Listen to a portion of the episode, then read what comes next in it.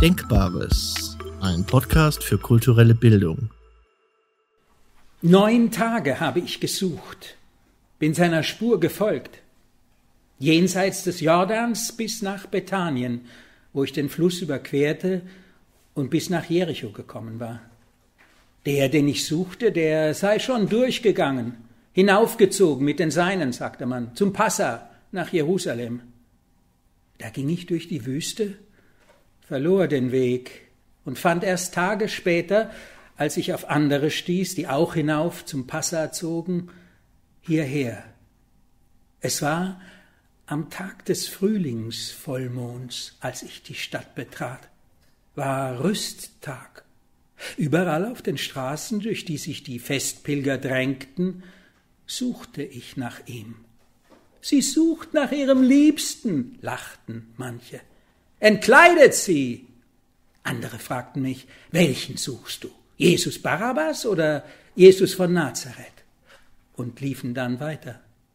Andere wiesen mir eine Gasse und wandten sich ab. Schließlich fand ich welche, die auch zum Nazarener wollten. Man sah, dass ich die Stadt nicht kannte und zog mich mit, denn wir kennen den, den du meinst, man kennt ihn hier sehr gut, und blickten mich immer wieder an, prüfend. Da kamen wir beim Schall der Posaunen durch eines der Tore im Westen. Die sinkende Sonne ließ mich nicht sehen, als meine Begleiter hielten, mir deuteten, dorthin, nun geh, der, den du suchst, der breitet schon die Arme nach dir aus. Ich schirmte die Augen vor der Sonne, sah einen Hügel, schattenschwarz, und darauf schattenschwarz ein Richtholz, an dem, wie die Schrift sagt, der hängt, den Gott verflucht. Und schattenschwarz hing dort auch einer, ich sah nicht weiter hin, die, die mich hergeführt, die sahen mich an und schrien, als ich bestätigte, dass ich nichts wusste und immer noch nichts ahnte. Und ich verstand ihr Lachen nicht, ging hin, um ihn zu suchen, unter denen, die um den Hügel standen. Du hast ihn nicht erkannt? Er war im Schatten. Nur sah ich, als ich hinschritt vom Stadttor auf den Hügel zu, dass sich der Richtpfahl teilte sich teilte, sich teilte zwiefach. Ich sah, dass hinterm ersten Pfahl zwei weitere sich im Raum verbargen, der Hügel drei Gehängte an Pfählen sehen ließ. Und hast ihn nicht erkannt unter den dreien? Ich fand ihn nicht, suchte ihn dort ja nicht. Ich sah zwei Frauen, die im Hügelschatten standen, bei anderen. Auf die wurde ich als Erste aufmerksam, als sie im Schatten sich durch das Entzünden ihrer Lampen von den Umstehenden schieden, die Lampen aus dem Schatten trugen, das Licht mit ihren Händen schützend, und durch die Stille Stehenden gingen. Ich sah sie seitwärts in einen Garten treten, der nah beim Hügel auslief und ihn wohl einst umschloss. Vorbei an abgeschlagenem, hingestürztem Stein verlief ihr Weg bis an die alte Steinbruchwand, die um den Garten ragt, und sah dort eingehauen auch, wonach du fragst, das Grab, noch offen. Die Frauen stiegen mit dem Licht hinab, verschwanden in der Gruft und kamen wieder, Sie gingen auf mich zu, denn ich war ihnen bis dorthin gefolgt. Ich rief und fragte sie, wo Jesus sei. Die eine sagte, Warum verhöhnst du unseren Herrn? und kreuzte dicht vor mir den Weg. Sie hielten aber wenig später, ohne sich umzudrehen, als hätte ich ihnen nachgerufen und so befohlen, steht. Da sah ich einen Römer, vor dem sie ausgewichen waren, als wüssten sie nicht, was zu erwarten sei von dem. Ohne sie zu beachten, schritt er an ihnen vorbei zum Hügel. Eine der Frauen wandte kurz darauf ihr Gesicht zu mir, aber nicht mich wiederzusehen, sondern nicht zu sehen. Ich blickte auf und sah den Römer die Lanzenspitze in den Brustkorb eines Gekreuzigten stoßen. Da erkannte ich das Gesicht des Toten, der mich am Jordan lebendig gemacht. Ich fiel. Es war, wie du gesagt hast, gebunden war ich, ohne Freiheit, als ich das sah. Denn ich verstand nicht, was ich sah. Ich konnte nicht verstehen. Es war, als risse man das Leben wieder aus mir. Denn wirklich, mir gehört es nicht, es gehörte ihm. Nein, mehr, ich wollte es nicht, dies Leben, dachte ich. Und dachte, war ich nur da zu sehen, dass er zerschlagen war? Ich lag am Boden, wollte aufstehen, zu jenen gehen, die das Kreuz umstanden. Man würde mich nicht zu ihm lassen, mich nicht berühren lassen, so wie ich ihn berührte, als er sprach, wach über mir. Man würde mich halten, so wie man meinen Bräutigam gehalten hatte, als ich erschlagen lag. Denn die mich sahen, glaubten, ich höhnte sie. Ich musste zu ihm, war bei ihm oder nirgendwo in dieser Welt, in die er mich zurückgerufen, in der ich ohne ihn nicht überleben konnte, nicht leben wollte. Ich wusste keine Antwort. Es war, als läg ich hier zu Boden, um zu erwachen, ans Flussufer gezerrt, den Töter über mir, ihn ausholen zu sehen.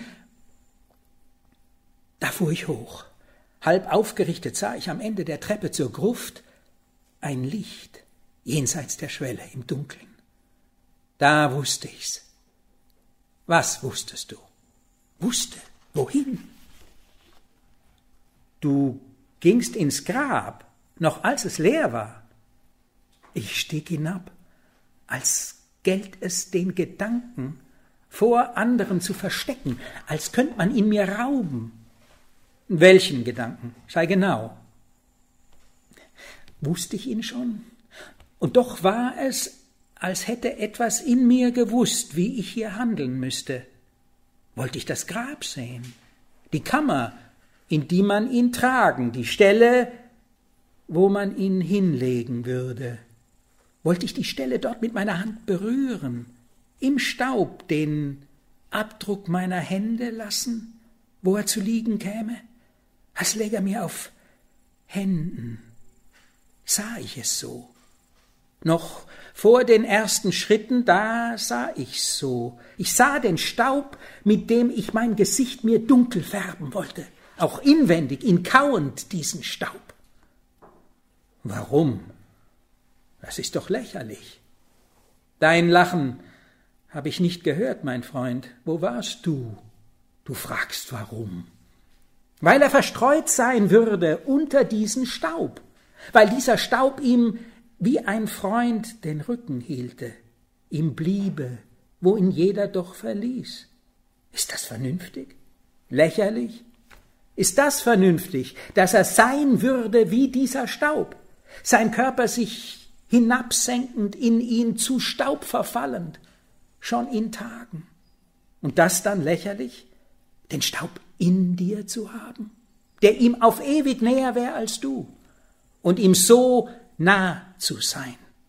Sag mir, wie die Vernunft hier urteilt. So jedenfalls hast du gedacht. Was soll mein Urteil? Wie aber hast du gehandelt?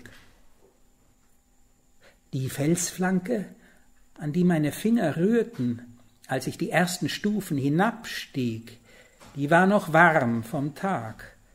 Ich hielt, war mir unsicher, ob ich nicht schon entdeckt wäre. Ich sah zurück zum Hügel, wie sie mit Zangen versuchten, die Füße des Toten vom Holz zu befreien, und hörte das Klageschreien der Frauen, als ich weiterging, spürte, wie der Stein, an dem ich niederstieg, rasch kühler wurde.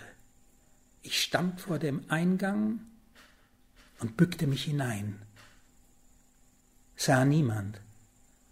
Da trat ich hin über die Schwelle, stand in der Gruft als sei ich nicht hinab, als sei ich hochgestiegen, befänd mich noch in jenem Baum, so fand ich mich im Dunkeln.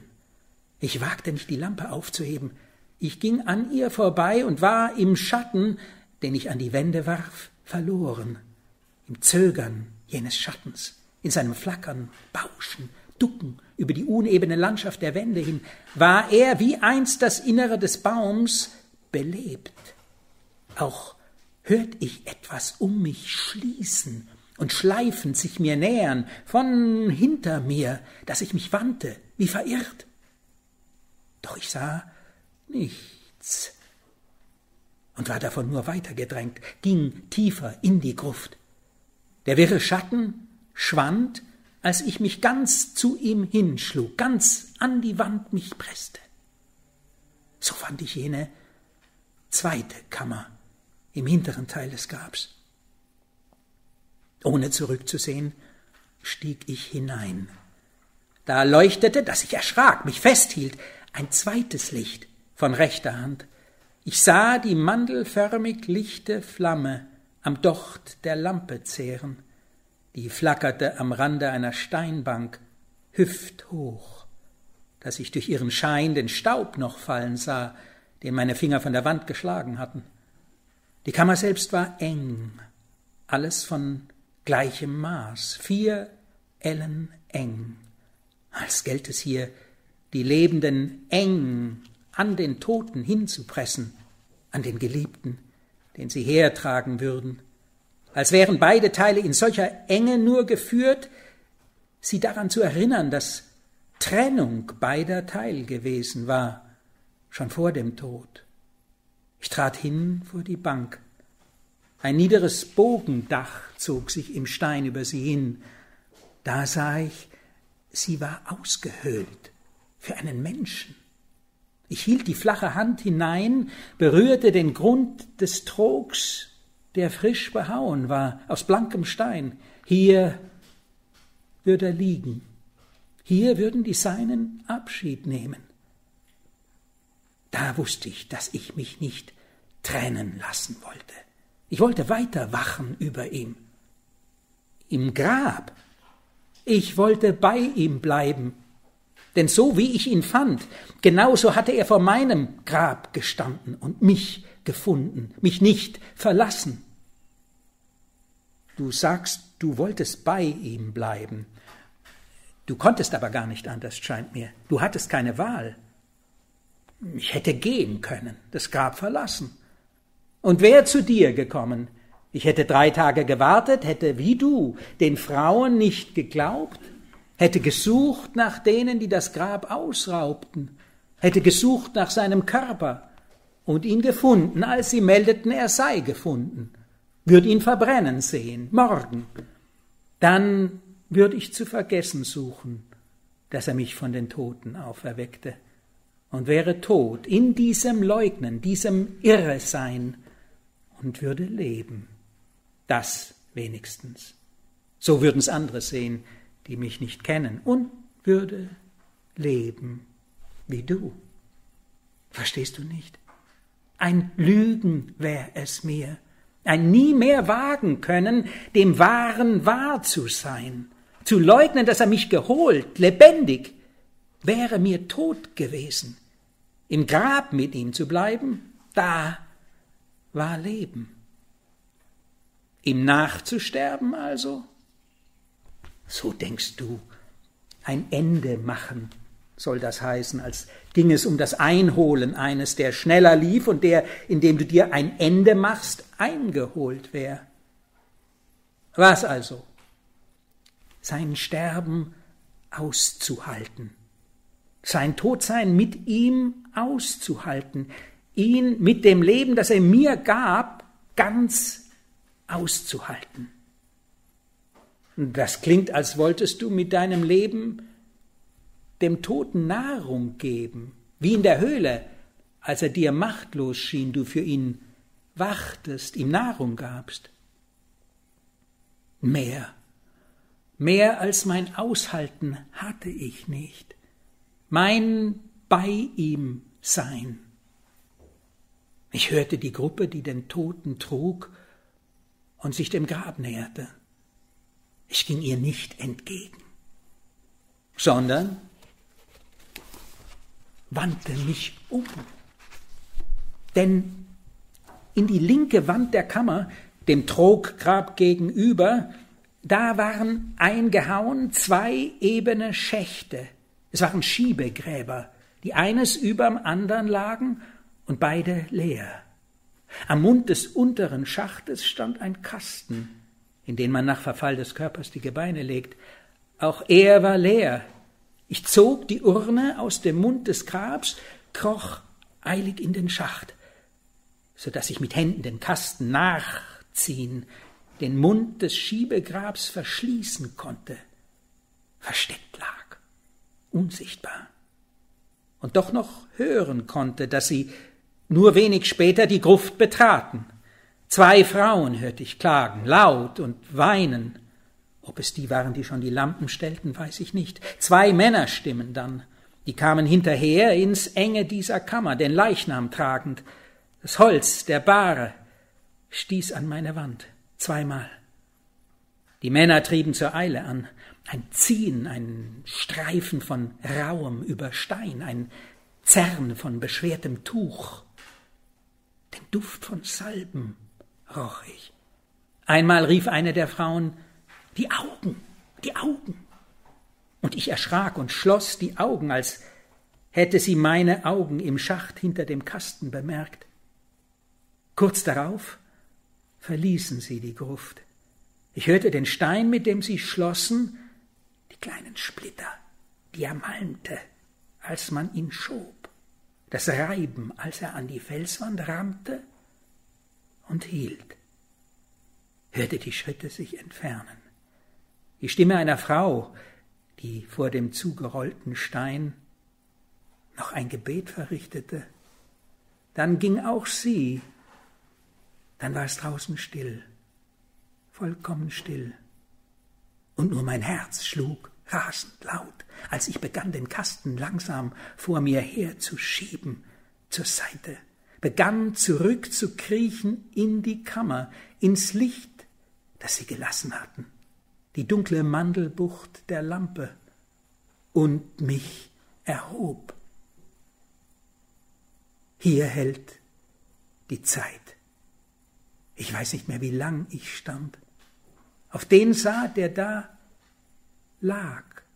Er lag verhüllt im ausgehöhlten Stein, war rücklings auf ein Tuch gelegt, das sie ums Haupt geschlagen hatten und dann hinabgestreift, gestrafft, bis zu den Füßen hin, diese bedeckend.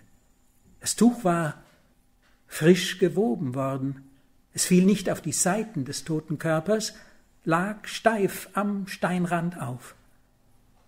Ich wollte mit der Hand die Stirn des Leichnams berühren und konnte nicht. Denn als die Hand im Abstand noch hin über seine Schulter strich, der Stirne zu, greift mich Entsetzen.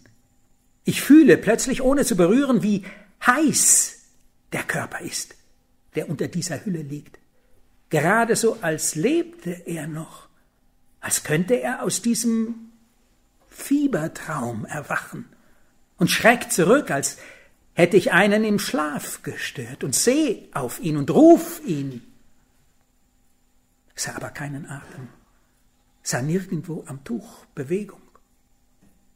Da kam ich wieder nah, hielt beide Hände übers Tuch und spürte nochmals die feuchte Wärme, die durch das Leinen nach oben drang. Und dann berührte ich ihn. Fiebrig heiß lag der Körper an meiner Hand, fühlte sich an, als läg er vor mir in der Höhle noch, sagte wach über mir, wie machtlos, im Fieber. Ich fasste das Fußende des Tuchs und hob es auf. Hastig schlug ich es seitwärts zurück, zu sehen, ob er noch lebte, und hielt das Tuch zurückgefaltet, zitternd, und sah hin. Aber er kannte nicht, den ich sehen wollte. Auf einen dunklen, sternbespienen Himmel blickte ich, auf Sternflut des Nachthimmels, die sich vergossen viel verzweigt glänzend über das Land gelegt hatte, als seien Himmel und Erde noch verschmolzen, noch ungetrennt, darein verwoben aber alle Welt und wartend. Erst als ich trennen konnte, was ich sah, nicht Sternenflut, sondern die eingepeitschten, aufgesprengten Stellen der Haut, nicht Zweige viel verzweigt, sondern geronnenes Blut, das kreuz und quer über den Körper netzte, nicht eine Nacht von Sternen glänzend, sondern den Todgefolterten, dem diese Folter Hitze trieb, mit Fieberschweiß den Körper überflutet hatte, erst da sah ich den Menschen, der hier misshandelt zwischen steingehauenem Himmel und steingehauener Erde lag, als hielte er im letzten noch die Luft zum Atem an. So war der Kasten seiner Brust ganz hochgezogen, hochgeschwollen, im äußersten erstarrt. Die Augen waren ihm geschlossen und Münzen lagen auf den Ledern. Mit Tüchern waren Kinn und Hände festgebunden, die Füße auch umschnürt. Zuletzt sah ich die offene Seite, die blutig vor mir nah am Steinrand lag. Ich zog das Linnen über ihn zurück, umfaltete die Füße wie vorher und tauchte, wo seine Seite offen lag, das frische Tuch vom Steinrand in den Trog, hinab auf seine Wunde. Nur wichen jetzt die Bilder, die ich gesehen hatte, nicht mehr von mir, die waren nicht zu überdecken. Sein Körper und die eingehauenen Male traten aus jedem, das ich sah. Ich kniete hin, ich lehnte mit der Schulter an die Steinbank, war schwach und müde und sah doch vor mir im Spurenwirrwarr der Werkzeugschläge auf dem Boden nur den geschlagenen, wunden übersäten Körper wieder. In einer ausgehauenen, engen Stelle die Nagelwunde jener Hände, die mich gezogen hatten. Und wie ein Kind suchte ich, mit meinen Händen mir Staub herbeizuscharren, die Stellen zu bedecken, die Bodenmale auszuglätten und kroch umher, ich weiß nicht mehr wie lang, und sammelte und trug zusammen allen Staub und Erde, die ich fand, und glättete. Einmal, als ich bei diesem Sammeln zurückkroch in die Vorkammer, hörte ich von draußen, dass es regnete. Auch Stimmen welcher, die auf der Treppe nahe dem Rollstein lagerten. Ein Rinnsal floss dort, wo der Stein nicht glatt abschloss, von oben in den Rücken des Gesteins, fand in die Gruft.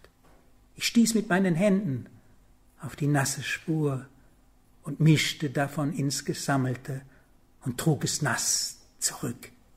Auf das Geglättete strich ich mit meinen Händen die lehmige Erde, bis ich ruhiger, müder vom Suchen, ganz erschöpft, beruhigt war wie ein Kind.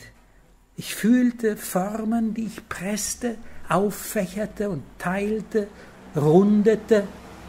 Ich kniete über ihnen. Ich sah nicht, was ich mit den Händen schuf, es war nur Spiel. Es schien nur Spiel zu sein und zeitlos. Wie in der Kindheit legte ich mich zu Boden, den Rücken an die Steinbank, strich über die Figuren hin des Spiels, schlief ein. Als ich aus traumlosem Schlaf erwachte, lag ich im Dunkeln. In Angst lag ich, wie reglos. In Angst, die aus dem Dunkeln kam der nassen, eingegrabenen Erde, wo ich lag. Ganz schwach vor mir glaubte ich, die Umrisse des Urnenkastens zu erkennen. Daneben schwarz das Loch des Schachts, aus dem ich hergekrochen war. Nur schien mir der unendlich tief in jene Wand hineingetrieben und jener Kasten fürs Gebein jetzt riesengroß, den Maßen unseres Tempels nachgebaut und aus dem Schacht sah ich Gewürm sich vorwärts ziehen, gemacht aus nasser Erde, das dem von mir geformten glich. Bis in die tiefste Tiefe, die ich sehen konnte, war es ein Kriechen, ein sich verzweigen zum Ausgang hin. Ich sah die Seiten jenes Kastens sich bevölkern, das Ausgekrochene wie Maserung lebendig an ihm kleben. Gleich würde der Kasten sich erheben, sich vorwärts wälzen, das wachsende Gewimmel des, der Schachtgeborenen stürzen, mit seinem ersten Sturz die Zeit aufheben, mit seinem zweiten allen Raum, mit seinem dritten mich zermalmen und ungewesen machen alles, was sich auf ihm zu retten suchte. Die alte Angst war's, die kroch hervor aus jener Dunkelheit, die mich umschloss. Es war die Angst im Baum, im Astgewirr und Zweiggewimmel, die sich zu mir herab jetzt winden wollte, dieselbe. Von Angst gepeinigt schrie ich, starr, ohne Schrei. Ich wandte mich, um mit den Händen den Rand der Steinbank zu erreichen, Kaum konnte ich ihn mit meinen kalt gewordenen Fingern noch umklammern und hielt mich dennoch daran fest und zog mit letzter Kraft mich an der Kante hoch, zog meinen ganzen Leib vom Boden, zog ihn hinauf zur ausgehöhlten Grabbank. Mit einem Schlag kaum fühlte ich meinen Körper dort an seinem, war meine Angst wie ausgelöscht. Fiel ab, fiel alles ab was Angst empfinden, was Angst mit jeder Faser spüren, was Angst noch in sich saugen konnte. Es brach die Haut, als wäre sie immer schwarzer, immer schwerer Panzer nur gewesen, war abgesprengt. Ich war ganz leicht an ihm, war nah, war sprachlos, ruhend, ohne Angst. Unendlich sicher war ich. Da kam mir, dass lebendig sei, wer mir die Angst so nimmt. Ich wandte mich, um sein Gesicht zu sehen, und fiel in ihn hinab. Sprich weiter, halt jetzt nicht an. Und fallend sah ich, ich sah etwas. Sprich zu mir weiter. Ich werde erzählen wie aus einem Traum, dass du verstehst. Ich werde, wie man es sonst bei Träumen tut, verstehen noch zu überbrücken suchen, was gar nicht mehr verständlich ist und aller Sprache fern. In den Bereichen ist kein Sprechen mehr, das überbrücken könnte. Und wenn ich sage und, dann lüge ich schon. Denn diese Zeiten, diese Bilder, die waren durch kein und verbunden. Sie waren gar nicht Zeit, sie waren aller Zeit beraubt und unverbunden. Was ich erzähle, war so, noch vielmehr aber ist so. Es ist so, weil ich's dir erzähle und dich als Hörer habe, wird es so sein. Was sahst du, als du sein Angesicht sehen wolltest, ob er lebendig sei und fielst in ihn hinab? Hinabgefallen sah ich mich, in der Dunkelheit liegen. Um mich her nichts als Dunkelheit, bis ich nach langer Zeit gewahr wurde, dass ich in einiger Entfernung vor einem Tor zu liegen schien. Wie war es aber, dass ich das Tor bemerken konnte und Stadttor sagte, und als eine ganze Stadt, die ich doch noch nicht sah, dahinter ahnte, Nichts rührte sich und nichts geschah. Auf Jahre.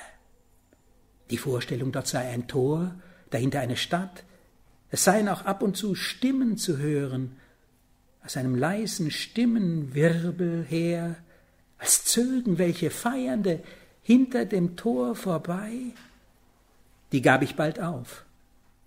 Die war längst aufgegeben, da kam einer kam aus der Dunkelheit, kam näher.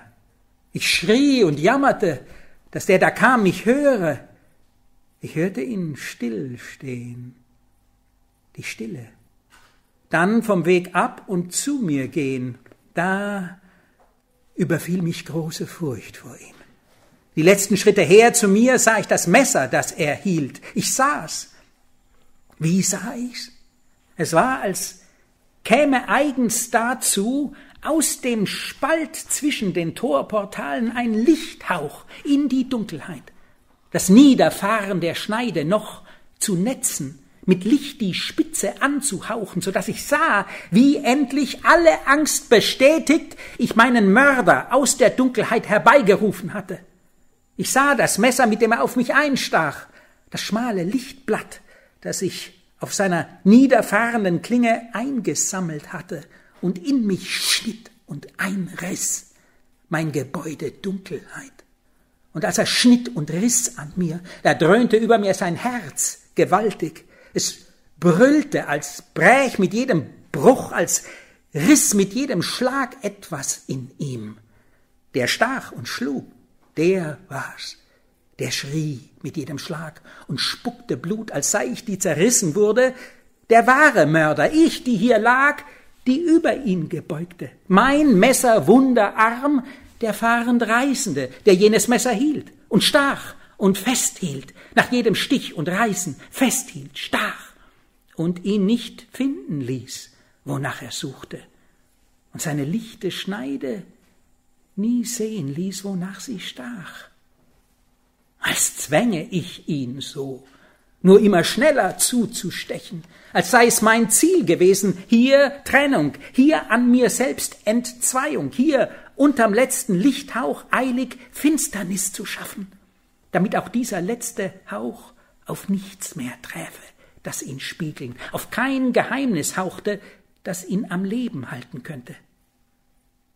Tod zog er meinen Körper endlich mit, der letzte Töter, seinen letzten Toten. Die letzten tausend Schritte hin zum Tor, da schlägt er an.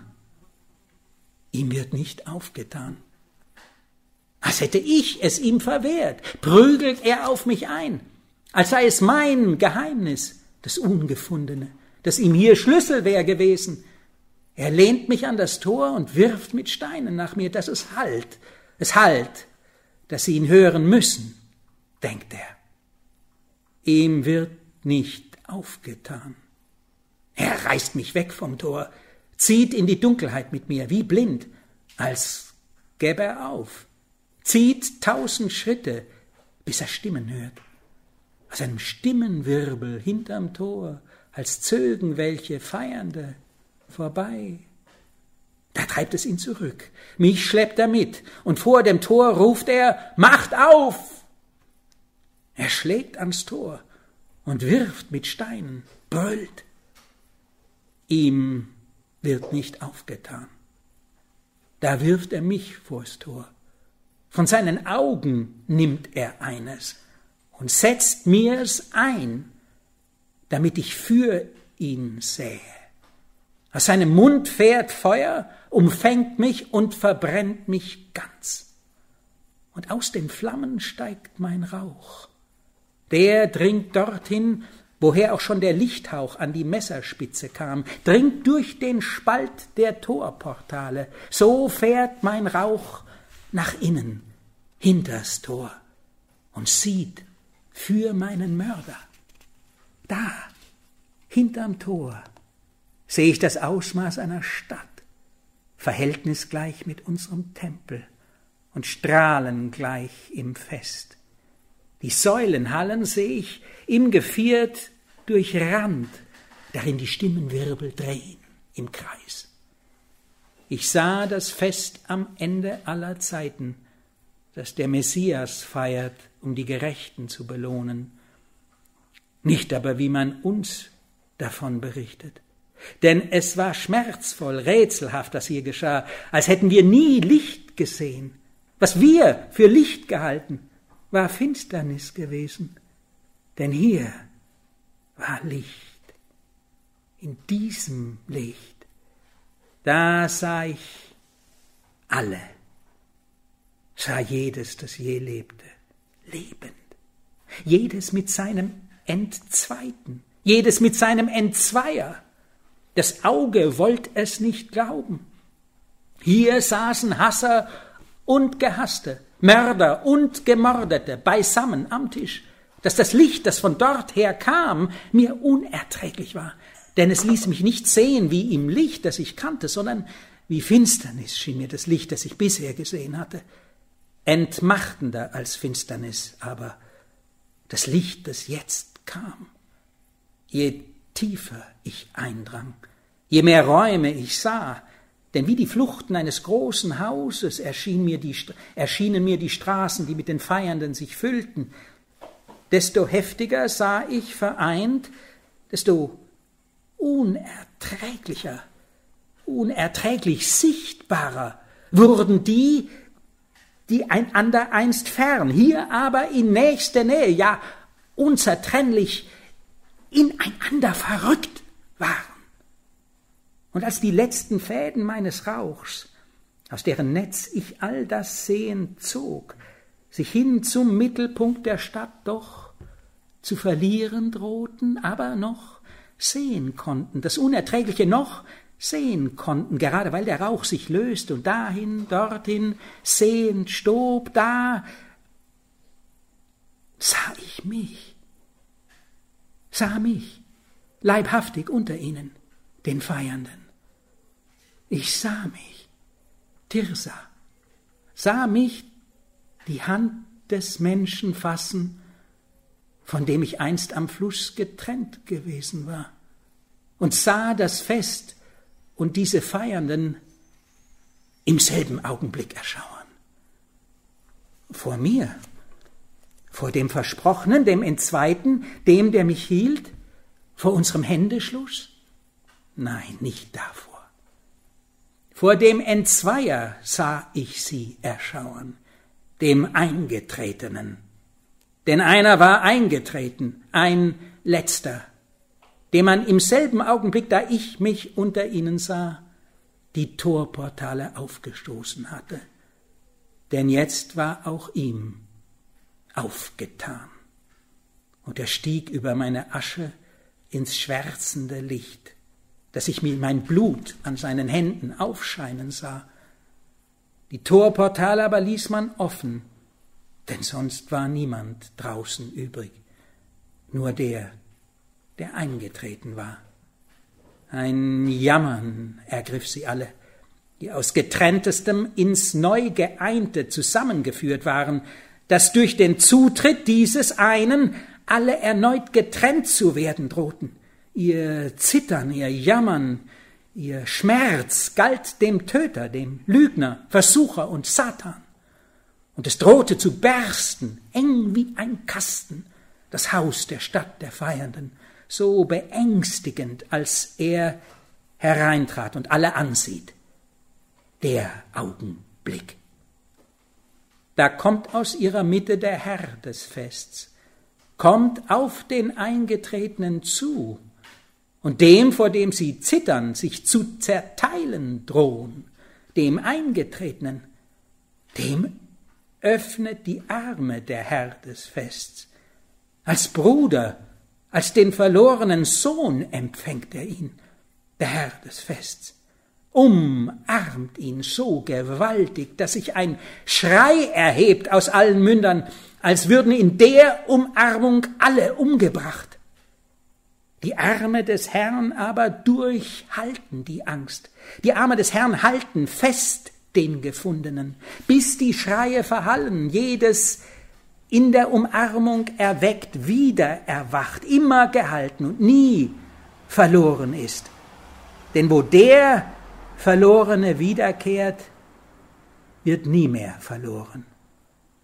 Und dann, ich sag es noch, ich sah es noch, dann kam ein Licht, aus der Umarmung kam es, war Licht des Lichts aus uns, die wir gesehen hatten, aus uns kam es, war Licht dem Licht des Lichts, zerbrach die Mauern und die Tore dieser Stadt, zerbrach, was Mauern, Tore, Straßen uns bedeuten und tilgte ihre Zeichen.